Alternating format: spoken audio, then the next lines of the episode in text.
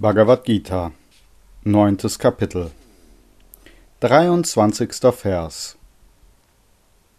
Selbst fromme Menschen, die vertrauensvoll andere Götter verehren, verehren alleine mich, o Arjuna, auf die falsche Weise. Kommentar von Swami Shivananda Sie verehren mich unwissentlich. Ihre Art der Verehrung entspricht nicht den alten Regeln.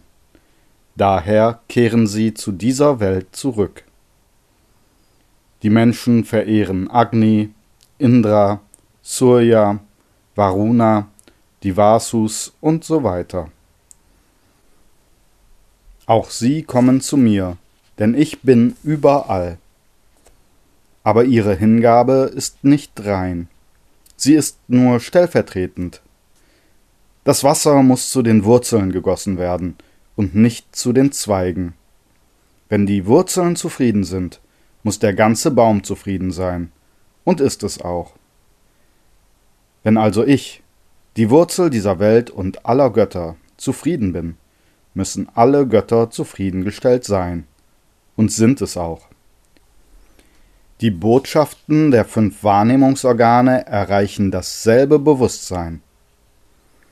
Ist es deswegen aber richtig und nutzbringend, eine Süßspeise in die Ohren und eine Blume ins Auge zu geben? Der Mund allein muss die Funktion des Essens ausführen und die Nase allein die des Riechens. Daher muss ich in meinem Namen verehrt werden. Sie müssen mich als das Selbst aller Wesen erkennen. Wenn Sie andere verehren, müssen Sie mich erkennen. Ich bin die Wurzel. Ich bin die Quelle aller Götter und dieser ganzen Welt. Vergleiche viertes Kapitel, Vers 11, siebtes Kapitel, Vers 20.